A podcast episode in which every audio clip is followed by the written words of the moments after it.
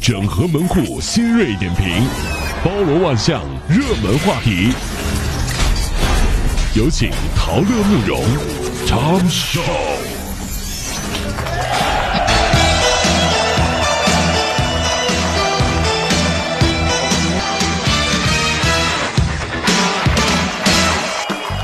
个生活当中呢，我们都知道，现在呢慢慢开始都复工了，是不是？但是有一件很恐怖的事情，就是调整生物钟。嗯，这事儿太恐怖了。你看，之前宅在家里的时候，有的朋友隔离啊，比如说什么的，宅在家里面，游戏、手机、追剧，是不是？每天都是凌晨睡，中午醒。嗯，好，现在上班了，要调整了，对吧？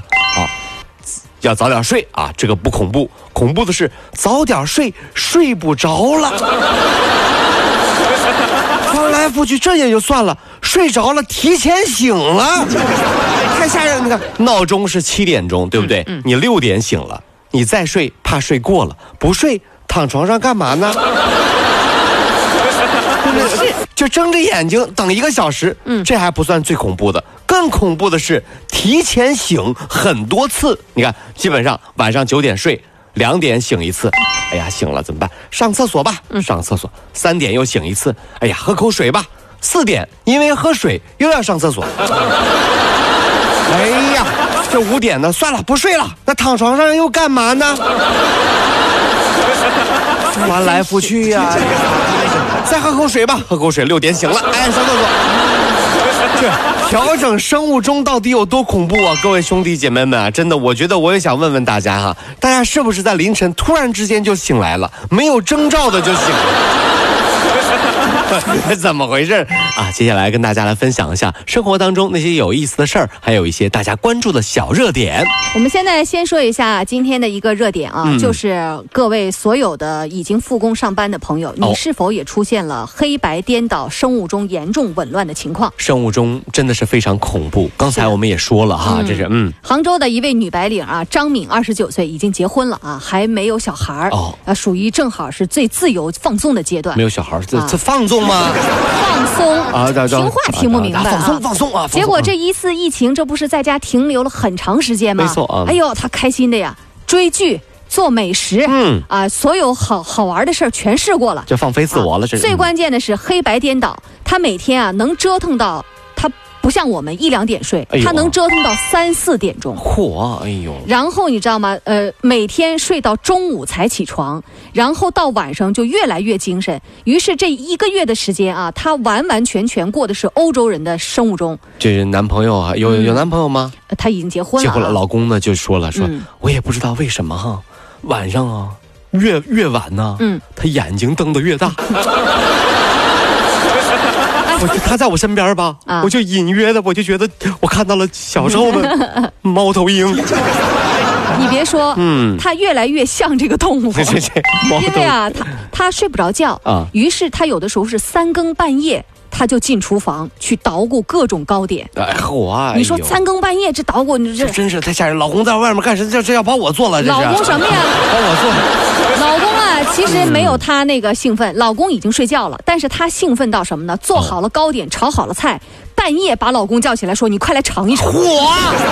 你说她得是多精神？不是你是法西斯吗？你是？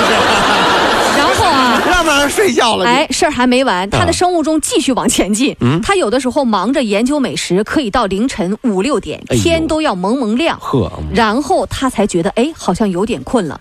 这一觉睡到就是下午一两点。他就想，哎，没关系啊，反正是休息，等到上班了，我再早一点睡。结果呢，一个多星期以前接到了复工通知，领导要求说，呃，咱们不上班，嗯，呃，在家办公，但是呢，每天早上八点半要打个卡，就是你要有这种意识啊。哦，他也很开心。结果第一天打卡根本没起来，领导就发了微信来提醒他，怎么回事啊，小丽？哎，他睡到一两点才回啊。第二天。他依然又睡到了一两点，又怎么回事啊，小丽？这个时候领导就不是发微信了，领导是打来了电话。小丽，怎么回事？对对对对，就这种啊，语气里面还有点责备。等到第三天，他依然没有完成打卡任务。这个时候，领导没有消息了。小丽，你不用来了。这可能是领导的潜台词啊。这样这样，就已经一个多星期放弃了，对。领导一个多星期就没有联系过他，所以这个时候张女士有点焦虑了。然后她没有办法，就到了这个医院。医院医生说：“你这是属于典型的睡眠节律紊乱。”哎呦，就是你想调回真正的生物钟，你至少要一个月的时间。要要一个月？哎呦，真的要一个月，他非常严重了。而且怎么调呢？就是你今天。逼着自己早睡一个小时，哎呦，明天早起一个小时，还得循序渐进，对，一点一点往前挪，同时还有小剂量的助眠的药物来干预，否则不行。你瞧瞧，你瞧瞧，这严重不？真的，说睡不着觉的人啊，多痛苦啊，都恨不得自己身边人拿棒子给他打晕。这个真的是，你像我们，比如说我们去玩回来倒时差，嗯，会有一两天的时间。是的，像他这种要是持续，那真的会糟糕，太恐怖了啊！所以说呢，我们再次提醒大家，现在复产复工了，然后呢，我们要慢慢回归到正常的生活节奏了。该早起的早起，该早睡的早睡，对对，早睡早起身体好，对不对？现在很多朋友的节奏呢是晚睡晚起，身体也很好，精神足啊。那真是猫头鹰，越到晚上越精神，真的太吓人了。所以之前我们说过一句话，不要错过早起的粥，请拒绝晚上的酒。对啊，意思就是也是说晚上别跟人家喝酒，早晨的粥是家人的陪伴。是，信不信你到过段时间啊，你晚上啊凌晨十二点钟啊，这是十十二点完了之后，把那个小区里面那个窗户摇开，小区啊，高楼对着小区喊干嘛？还没睡啊？都睡了，就你没睡，几点了还不睡啊？明天不上班啊？哎呀，真烦人！那边二十二楼的亮灯那个把灯关了，就烦他们，影响我睡觉。最后，交警、民警来敲你们家门。交警来敲我们家门干嘛？民警敲你们家门，说有人报警，说这 说这栋楼有个疯子，晚上不睡觉。你们灯亮着，我睡不着啊！都给我睡觉！太过分了。哎，我们想说哈，这是这次疫情呢，其实带给我们很多有意思的事儿。是啊，我呢前两天呢就翻有个 app，我很喜欢上这个 app，叫知乎。啊，我知道。知乎挺有意思。然后知乎呢，这总结了一篇文章啊，想跟大家分享一下，就是。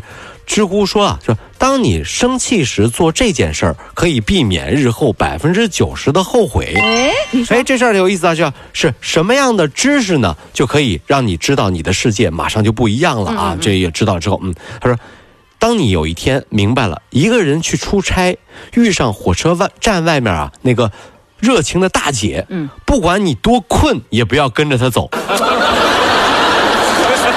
这。这是知这个知识很重要啊，很多人上过当啊，这是。还有养成吃饭就洗碗的习惯，不要把碗泡在水池里，一会儿再洗的念头啊，会让你养成拖延症，嗯，而且也不会让洗碗变得更加简单，嗯，对不对？就当时碗就洗掉。还有。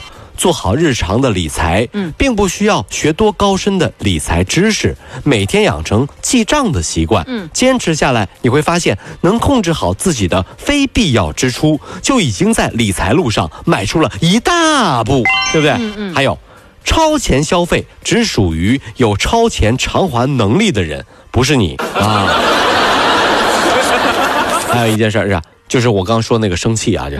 碰到一个让你生气的事儿，嗯，深呼吸一口气，嗯，或者去个洗手间，回来后再处理，相信我可以避免日后百分之九十的后悔。哦，哎，这个就是叫什么？先闭嘴三秒钟。对对对，还有乱糟糟的工作台，并没有你想的那么难收拾。动起来，你会发现，原来最难的是决心要收拾的那一刹那。哎，还有一点是，虽然你爸妈每次电话都很短，但不代表他们不想和你多聊，只是担心怕浪费你的时间。有空了多给他们打电话，哪怕只说两句，他们都很开心。嗯，还有，朋友告诉你的真心话，是因为信任你的人品，嗯，而不是让你把它当成故事。然后传给别人，传给别人，对。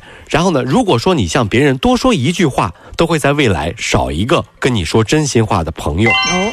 但你，但是在你面前聊八卦的人，不是因为和你关系比较好，是因为他们就爱聊八卦。你不在场的时候，你就是他们故事里的主角。哎呦，听完了之后啊，你会觉得生活豁然开朗。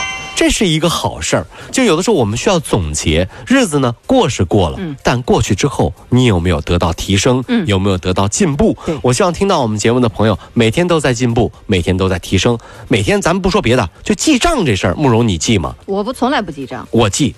哎呀，你哪像记账的人呢？王小丽，你等着。王小弟拒绝了你二十八次，你还能上？你可不得等着。赵小狗，你等着。他给人起个外号叫赵小狗。记账，什么记账？领导今天翻了我一个白眼，等我以后上去了翻死。你先等会儿吧，你凭什么上去？小黄，你凭什么？别玩了，小王。进电梯的时候啊，知道我去十三楼，他给我按十二楼，故意为难我，我就把电梯都按了。不会按的啊，你自己不会按的，凭什么人家信你？我怕病毒。哎，小王也记了本账对啊，小王也以后以后 电梯里见到陶乐，我要退出去。我我们说的这个记账不是这个记账啊，算算钱的那个账。